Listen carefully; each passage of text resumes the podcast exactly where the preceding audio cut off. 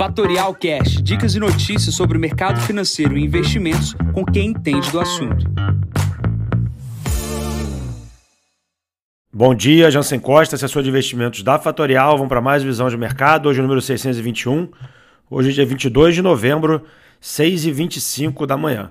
Nada como um dia após o outro, um dia sem grandes novidades, apenas continuação de movimentos anteriores. Começando aqui pela China, a gente vê mais um dia com a questão de luta por pós-Covid, né? novos dias, novos dias de infecções aumentando no país, mas o que tudo leva a crer é que essa onda, talvez essa última onda, é, seja uma das últimas aí, dado que a China é, tem um movimento aí de vacinação acontecendo e obviamente a gente não vai ficar nessas idas e vindas de Covid a, eternamente. Né? Então parece que o processo agora é um pouco mais é, leve, o mercado já não olha mais para esse processo e a gente vive um dia mais de normalidade, apesar dos casos aumentando na China.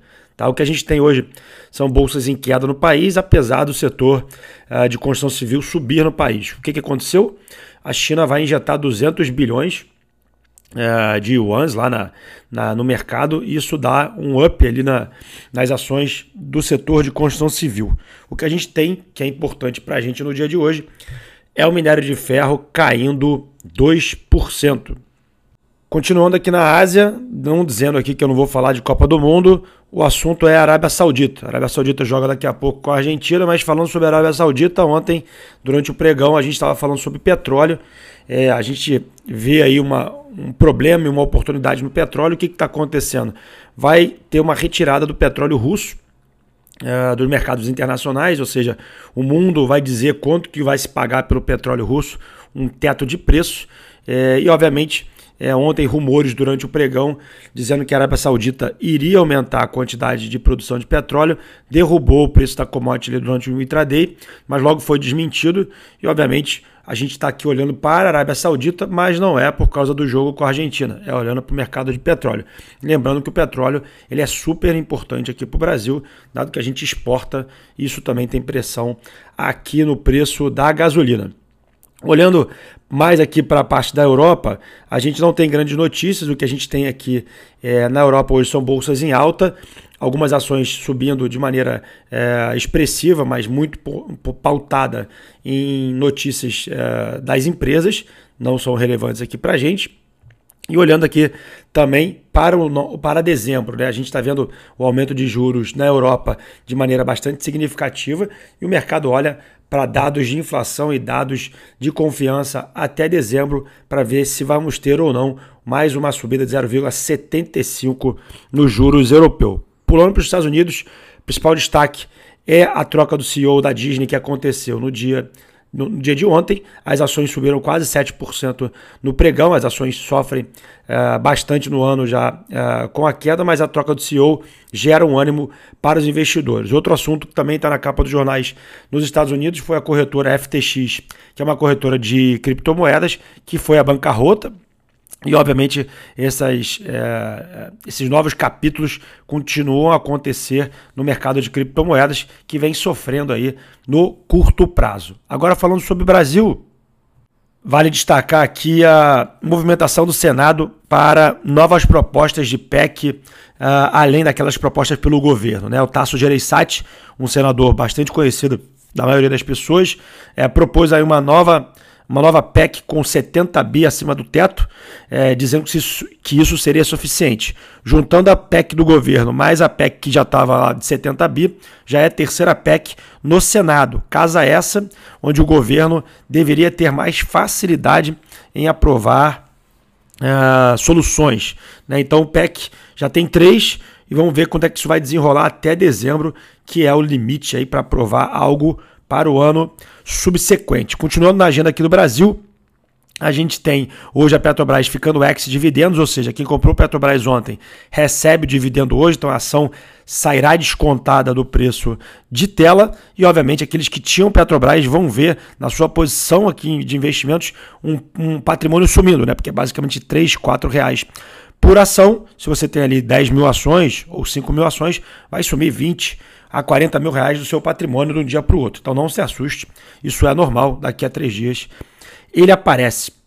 olhando aqui para movimentação de empresas, a Copel anunciou ontem que irá a mercado para vender sua participação, ou seja, o governo estadual é, venderá sua participação na Copel, para quem não sabe, Copel é do Paraná, é, e tornando a Copel uma corporation, o que significa não haverá um controlador único, mas são, vão ser criadas é, regras dentro do estatuto da companhia para é, por exemplo, que a manutenção da empresa continue no estado do Paraná.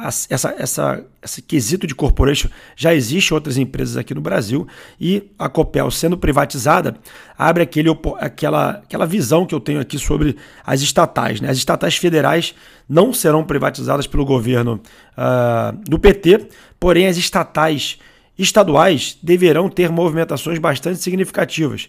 E aqui eu coloco CEMIG, Sanepar, Copel, Uh, Sabesp e outras empresas listadas no mercado deverão ter é, suas ações privatizadas, ou seja, aqueles que buscam surfar a onda da privatização têm que buscar essas ações estaduais, pois elas estão na mão de governos à direita, e governos à direita tendem a privatizar muito mais do que governos à esquerda. Então, obviamente, as oportunidades na privatização estarão pautadas em é, ações estatais, estaduais, tá? Olhando aqui mais para informações uh, ah, para a gente colocar na mesa, é, hoje tem uma reportagem no Valor sobre as incertezas e o que as incertezas levam para o Brasil e as dificuldades que a gente tem quando esse movimento uh, de uma não definição do ministro da Economia, ou obviamente é, um medo, ou obviamente é, outros ruídos acontecem aqui no país. Aqui não estou levando para o lado da direita, nem para o lado da esquerda, é simplesmente pela questão das incertezas. Ou seja, se os governantes se preocupassem muito para diminuir as incertezas do mercado, a gente pagaria menos juros no Brasil. Tá? Isso parece muito louco, mas é verdade. Tá? Então, ou seja, o spread entre a, o título público do governo americano versus o título brasileiro está é, tá na casa de 5%. Ou seja, se a gente tivesse hoje a certeza do ministro da Economia, seja ele quem for, tá? e tirasse as incertezas do mercado, talvez esse número não estaria em 5%. Mas, Jansen, e no governo Bolsonaro, como era? Chegou a bater 6% também. Ou seja, chegou a cair, obviamente não estava em 5%, estava próximo a 3, 4%, desculpa, estava mais próximo a 3% do que de 4%, mas agora voltou para 5%, o que significa que a emissão de novas dívidas do governo, ou seja, o governo para se refinanciar, pagará mais juros, dado essa incerteza. E isso a gente consegue ver na curva de juros futura e consegue ver claramente na curva de emissão de títulos públicos do Brasil.